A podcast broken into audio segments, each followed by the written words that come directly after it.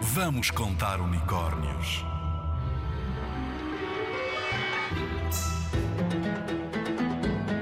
Osíris era um deus do antigo Egito.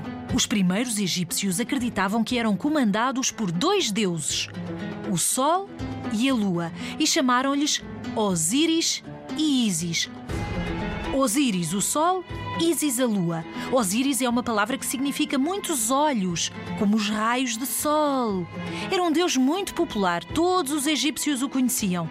Em homenagem a Osíris foram construídos diversos templos. As imagens do Deus que chegaram aos nossos dias são várias. Uma múmia de pé, um homem deitado com a pele negra ou verde, outras vezes surgia em forma de animal. Conta a lenda que Osíris dava vida a todos os animais e plantas que morriam sempre que a seca atacava, porque no Egito havia seca e conseguia isso com as águas do rio Nilo.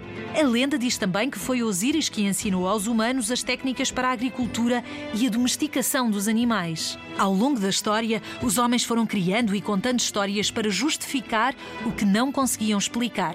Assim se foram criando as lendas.